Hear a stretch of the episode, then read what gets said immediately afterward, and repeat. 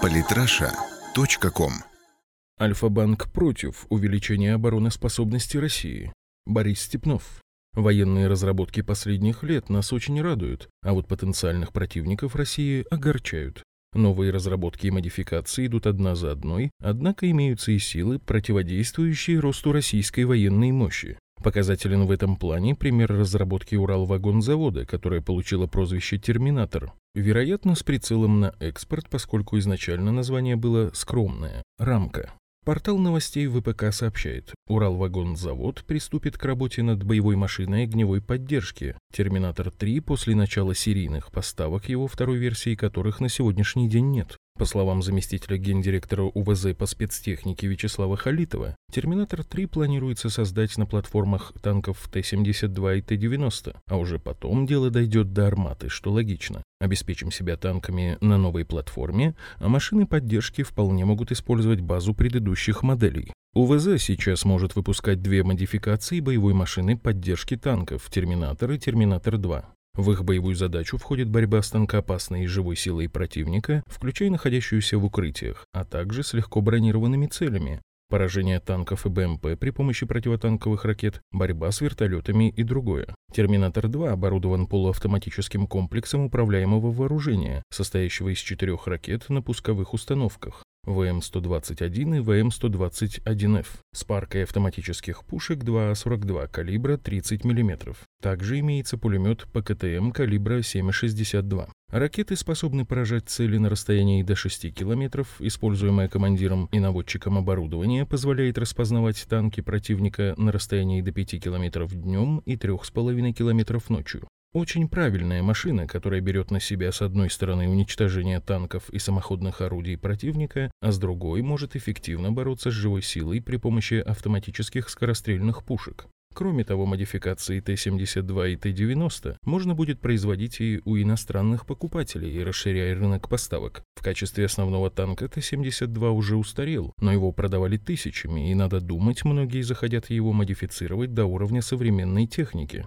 В конце концов, сейчас в местах военных конфликтов мы вообще обычно наблюдаем в качестве тачанок крупнокалиберный пулемет на внедорожнике. И против таких вот террористов использовать терминаторы очень удобно. Автоматическая пушка имеет явное преимущество перед пулеметом, а в случае чего имеется возможность поражения и тяжелой техники, при этом шасси имеются еще со времен советских поставок. Однако разработчики и производители отнюдь не почуют на лаврах. Гендиректор корпорации «Уралвагонзавод» Алексиенко раскрывает перспективы производства различной бронетехники. Будем делать. И на «Армате» тоже. У нас есть концепция развития машин на базе платформы «Армата». Она состоит из 28 единиц перспективных видов вооружения. Они должны быть интегрированы на одной платформе для ПВО, тяжелых бронированных машин и так далее. Общая платформа автоматически унифицирует ремкомплекты, инструменты и принадлежности, дают возможность взаимозаменяемости узлов в случае необходимости. Заявлено о планах установки боевого модуля с пушкой калибра 57 мм, предельной дальностью 16 км. Вероятно, речь идет о модуле АУ-220М, оборудованном модифицированным вариантом зенитного орудия АЗП-57. Правда, оригинал обладал дальностью 12 км. Но даже если это не усовершенствование, а опечатка журналиста, то 12 км это тоже полезно и убедительно. Главный редактор журнала «Национальная оборона» Игорь Короченко рассказывает о перспективах. Главная задача «Терминатора-3» — поддержка бронетехники в условиях войны. Эта боевая машина идет в смешанном составе танкового подразделения. Она призвана обнаруживать и оперативно уничтожать любые цели, которые представляют угрозу для танков. При этом Терминатор-3 может быть использован как с экипажем, так и без него в качестве тяжелого робота. Данная разработка носит инновационный и перспективный характер и базируется на уникальных характеристиках тяжелой бронеплатформы «Армата», которая является техникой пятого поколения. Ничего у одной из зарубежных армий нет и в помине.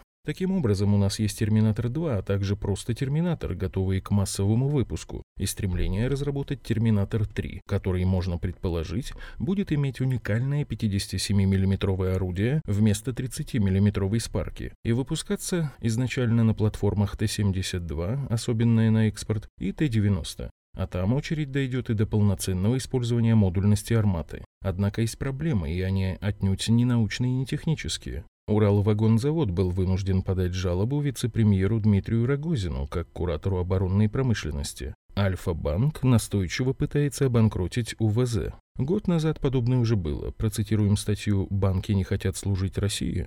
Накануне Дня Победы Альфа-банк сделал подарок всей стране и нашим ветеранам. Уведомил кредиторов Уралвагонзавода о намерении подать иск о банкротстве, хотя это связано с допущенной просрочкой по кредиту ООО ЧТЗ «Уралтрак», которая в данный момент погашена. Альфа-банк вообще известен своей позицией особо жесткого отношения к предприятиям, имеющим стратегическое и социальное значение в России. Так, в 2009 году банк подавал иск о банкротстве структур «Русала», а не так давно требовал признания несостоятельным должником «Ютейр», одного из крупнейших в стране авиаперевозчиков. Возможно, причина проста. Альфа-банк имеет материнской компании кипрский офшор ABH Financial Ltd, а более чем 75% акций банка принадлежит Альфа Групп, владельцы которой также известны. Михаил Фридман 36,47% акций, Герман Хан 23,27% и Алексей Кузьмичев 18,12%. Фридман уроженец Львова, хан Киева. Конечно, это не доказательство, но как-то уж очень наглядно банк, контролируемый украинцами, действует против увеличения обороноспособности России и увеличения ее оружейного экспорта.